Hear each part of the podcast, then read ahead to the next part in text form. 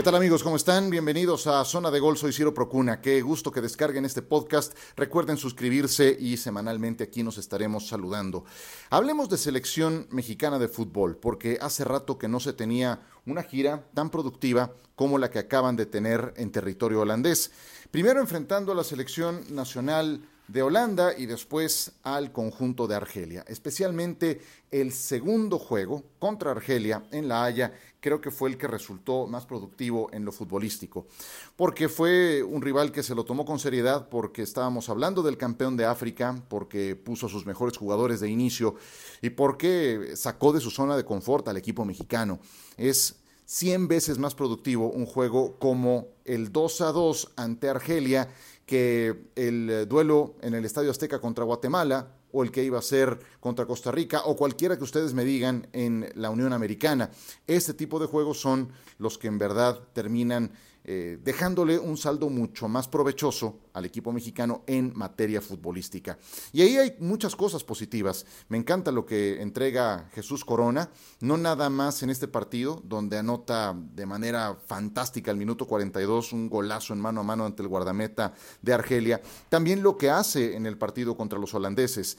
A Corona se le ve con ese desparpajo, con ese atrevimiento, esa capacidad de desequilibrio en el último cuarto de cancha que eh, ha entregado especialmente en su club. Viene de ser nombrado el mejor futbolista de la liga en Portugal y se le nota eh, esa confianza en sí mismo, se le nota que trae ritmo, se le nota que em, está en su mejor momento eh, y me, encantaría, porque creo que todavía está a tiempo, me encantaría que pudiera probar en alguna liga de mayor importancia en el, eh, en el balompié europeo. Creo que un nombre se ha hecho a lo largo de estos años, pero bueno, por unas o por otras no termina por colocarse. Ahora yo entiendo que tampoco ayudan las condiciones de mercado, pero Corona en lo suyo, siendo desequilibrante, siendo ese jugador de alto voltaje que México espera. No anota muchos goles, pero cuando los anota son de muy buen calibre. Raúl Jiménez esta vez no anota, anotó en el primer partido contra la selección de Holanda, pero pone dos pases para gol. Y las asistencias que pone son extraordinarias. Y también te hablan de eh, la clase de futbolista que es Jiménez, que está también atravesando por el mejor momento de su carrera. Plena madurez, después de eh, firmar su mejor campaña con el Wolverhampton, siendo titular indiscutible, siendo el goleador del equipo, con la confianza que le conocemos para cobrar los penales, eso lo capitalizó en el partido contra la selección de Holanda. Y ahora, eh, no todo es anotar goles, también es participar en el armado de las jugadas que terminan siendo de peligro, y él lo entiende muy bien, sabe que tiene que colaborar, sabe que tiene que tocar al compañero mejor colocado, y así ocurre en el gol de Corona, que es fabuloso, y en la asistencia que le pone a Diego Laines en el último cuarto de cancha. Entonces, me quedo también, por supuesto, con lo de Jiménez. Em, Héctor Herrera, Héctor Herrera también entrega buenas notas, eh, y de inmediato se nota algo que manifestó Martino días antes del primer partido contra Holanda, que es la competencia eh, a la que se está sometiendo cada jugador. Si tú tienes Herrera peleando por minutos en el Atlético de Madrid, donde le ha costado trabajo, pero se está midiendo con gente como Llorente, como Saúl Ñíguez, antes cuando estaba Tomás Partey en este equipo, eh, cuando estaba eh, Coque, en fin, el, el, nivel de competencia al que tiene que imponerse Héctor Herrera para sumar minutos en su club semana a semana es superior al que ocurre, por ejemplo, en caso de los equipos que están en la MLS y en los jugadores que están en la MLS. Ya hablaremos de eso en un instante. Y, cuando estás en ese roce constante de alta competencia que te obliga a entregar tu 101% en cada entrenamiento, en cada partido, cuando tienes minutos, pues eso termina notándose en selección nacional, que es el caso de Herrera, que es el caso de Corona. Héctor estuvo a punto de anotar un golazo al minuto 89 que estrella en el larguero en este partido contra la selección de Argelia hay, cosas que no me encantaron del equipo mexicano. Esta vez Martino, que suele ser muy congruente en la elección del parado táctico de sus clubes, eh, de sus clubes, de sus, de sus equipos, eh, juego a juego, no, no hace grandes cambios como nos acostumbramos tristemente durante tres años con eh, el, anterior seleccionador, con Juan Carlos Osorio, que eran unas ensaladas, unos engrudos indescifrables, muchas veces hasta para los propios jugadores. Aquí es muy congruente. Esta vez intentó intentó algo distinto, con un Luis Romo jugando como líbero y adelantándose también para ser un medio de contención. Eso se lo voy a hacer a Romo de manera exitosa con el Querétaro. En Cruz Azul no ha jugado en la central, en Cruz Azul ha jugado en el medio campo, ya sea como contención acompañando a, a algún otro medio defensivo y adelantándose hasta ser media punta. Ahora le pidió volver a hacer lo que en Gallos Blancos. Una cosa es hacerlo en la Liga Mexicana con el Querétaro, otra cosa muy distinta es hacerlo en selección mexicana contra el campeón de África. Y ahí creo que no le fue tan bien a Luis Romo. Ojalá no se le descarte porque creo que en otras funciones puede ser de mucha utilidad. Tal vez en el medio campo, en esas funciones que está cumpliendo ahora con Cruz Azul. Eh, creo que también queda de ver el lateral derecho. Ni Sánchez ni el Chaca Rodríguez entregaron eh, buenas notas. Eh, Jorge Sánchez muy nervioso en este partido contra los, los argelinos. De hecho, se, se, equivoca gravemente al minuto 67 en la salida. Dos toques después, el balón estaba dentro de la portería con el gol que hace Riyad Mahrez. Entonces, creo que no, no se lleva las mejores calificaciones Jorge Sánchez. Tampoco creo que Cota le costó trabajo también este partido, cometiendo errores en zona de seguridad. Y cierro el comentario con Pizarro. Pizarro tampoco entrega eh, buenas cuentas. Y antes de abundar en el tema, escuchemos si les parece a Gerardo Martino y lo que dijo en relación concreta con este exjugador de las Chivas, del Pachuca y también de Rayados de Monterrey, que hoy está en la MLS. Habla Martino de Pizarro. En el caso de Rodolfo, entendemos que no ha ofrecido, no nos ha ofrecido la mejor versión este, en ninguno de los dos partidos. Creo que hoy lo hizo mejor que, lo, que el partido con Holanda, pero es un futbolista que goza de nuestra mayor confianza, eh, nos da un aporte este, y una variable que el equipo en general no tiene. Este, y evidentemente ya es un jugador que forma parte del proceso, ha sido desequilibrante desde eh, desde los primeros partidos, fue desequilibrante en la fase final de la Copa Oro y entonces nosotros este, nos, genera mucha, este, mucha confianza tenerlo y además genera este, eh, la intención de, mejorarlo este, en el caso de que no ofrezca su mejor versión como ha sucedido en esta gira este, a mí no es, para mí, no, no, no es relevante que, que, Raúl no haga goles, ¿no? Cuando tiene el, el, este, la capacidad de participar del juego que tuvo hoy, este, porque no solamente dio dos asistencias a gol, claramente dos asistencias a gol, sino que también este, inició juego, se tiró atrás, este, sacó, eh, ofició de, de media punta cuando salía de la marca de los centrales para sacar la pelota de un lugar al otro. Entonces, eh, con, ese nivel de confianza que él está, el aporte es este, eh, indispensable para nosotros. ¿no? Eh, a lo mejor no pudo hacer este, sobre todo un gol que tuvo previo al segundo gol justamente de, de, Argelia, que había sido una presión alta de Herrera y que, y que Corona le cede el pase al medio pero la verdad es que mm, no, no, no, no tiene, no, no, no me preocupa que no convierta en tanto y en cuanto el equipo llegue a posición de gol, haga goles y él este, participe del juego.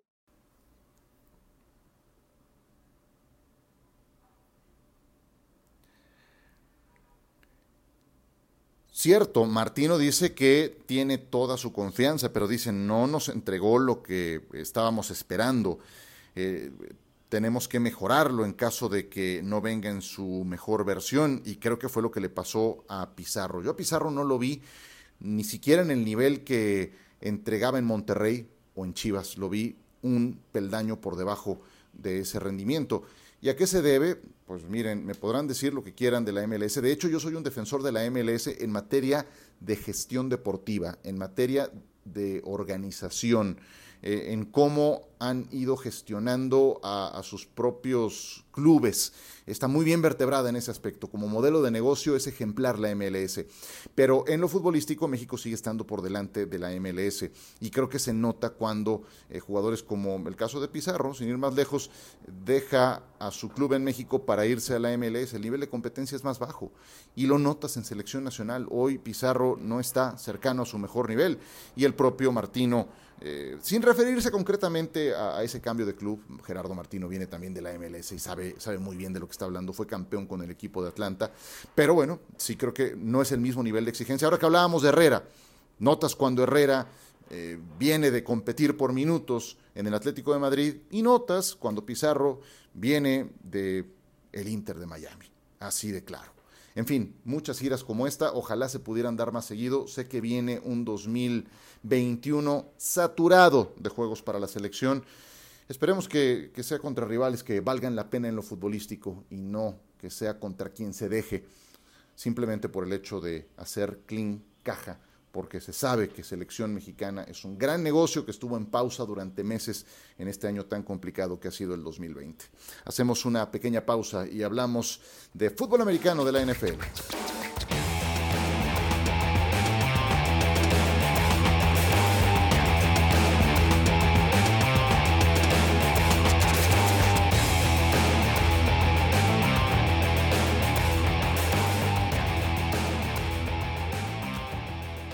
Un poco de NFL para cerrar este podcast. Hablemos de los juegos más atractivos de esta jornada. Los Steelers recibirán a Cleveland. Hombre, los Browns, cuatro ganados y uno perdido. Están agrandados. No tenían un arranque semejante desde 1994. ¿Quién era su coach? Bill Belichick. ¿Quién era su coordinador defensivo? Nick Saban.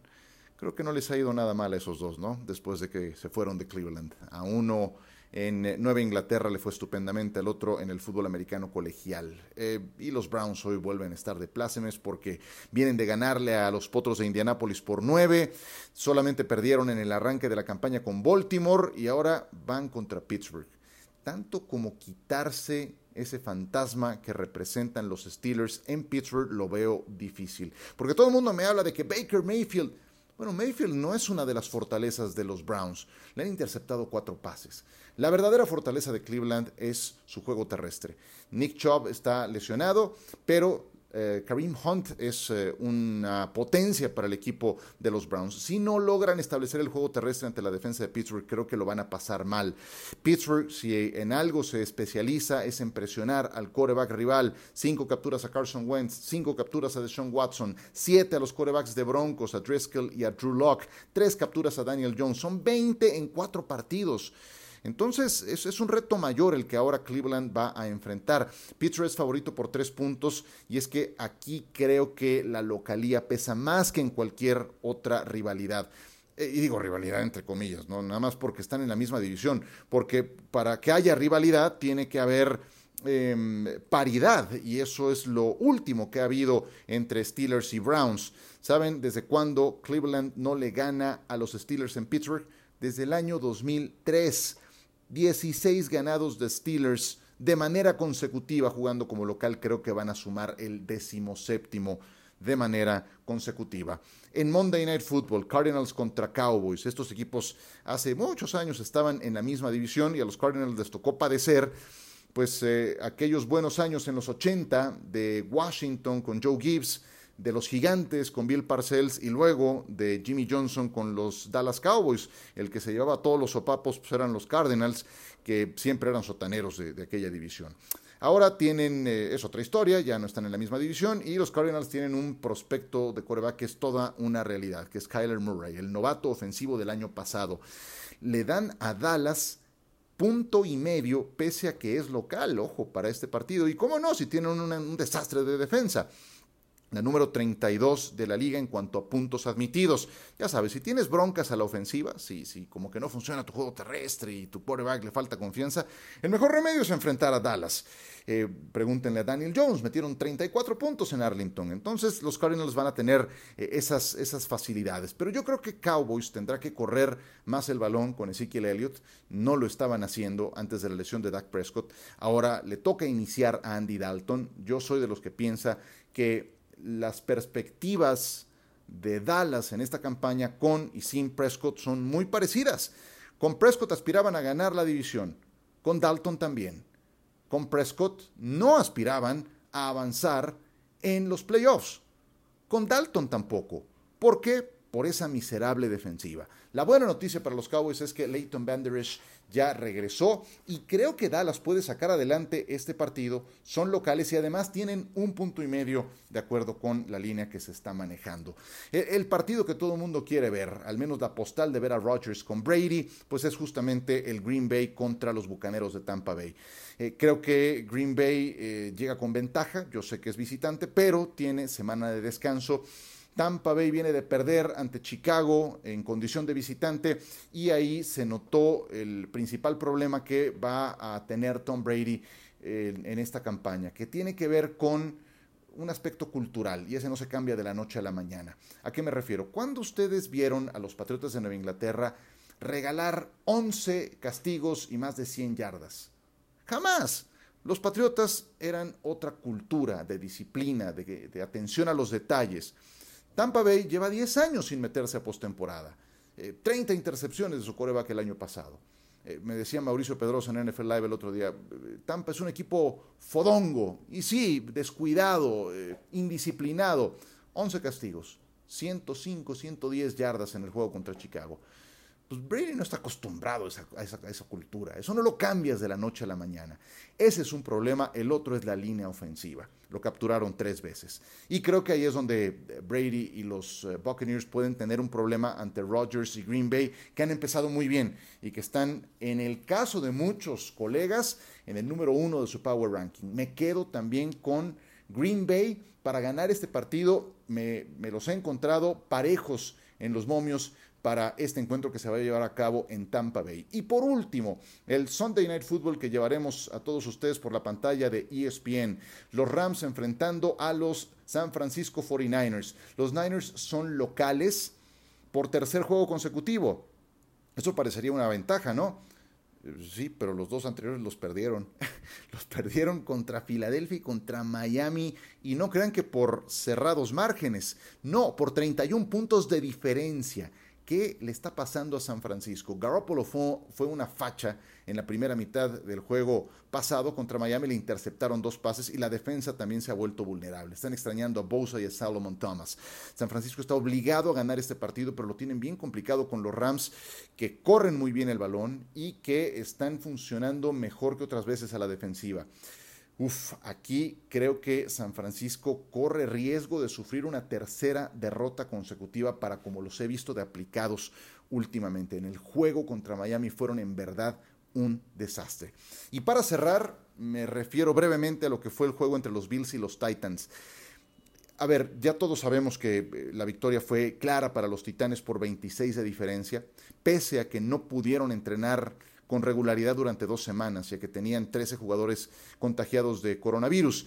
Eh, Buffalo no está jugando tan bien a la defensiva como nos tenía acostumbrados. Ese es un foco rojo que tendrá que atender su coach. Eh, y si regresan dos de sus titulares como Matt Milano y Tredavious White, podrá tener entonces un mejor material humano para ajustar en defensiva. Los Titanes, todos los aplausos para el coach Mike Brable porque la manera en la que gestionó la curva competitiva de su equipo ante la incertidumbre de ni siquiera saber qué día iban a jugar sin poder entrenar y con qué jugadores me pareció sobresaliente. Cómo manejar los ánimos para llegar en lo más alto para el momento del partido, eso se logra eh, cerrando filas en el vestidor. Y lo ha hecho muy bien Mike Brable, que demuestra que es, eh, un em, alumno avanzado de Bill Belichick. Em, y también de Ryan Tannehill. Creo que también se lleva las palmas Tannehill porque está demostrando, ya no fue casualidad lo de la temporada pasada, lleva un año como titular, un año completo calendario como titular de los Titanes, que es un tipo funcional. Y esta vez no, no, no corrió ni para 60 yardas Derek Henry y este señor lanzó tres de anotación y corrió para uno más. Bien por los Titanes, que están subiendo como la espuma y no se nos olvide que fueron los finalistas de la conferencia americana. Llegaron hasta la final, fueron los que perdieron con Kansas City en la antesala del Super Bowl. Muy bien, con esa me despido. Gracias por su compañía, descarguen este podcast y nos saludamos muy pronto. Soy Ciro Procuna, que la pasen bien.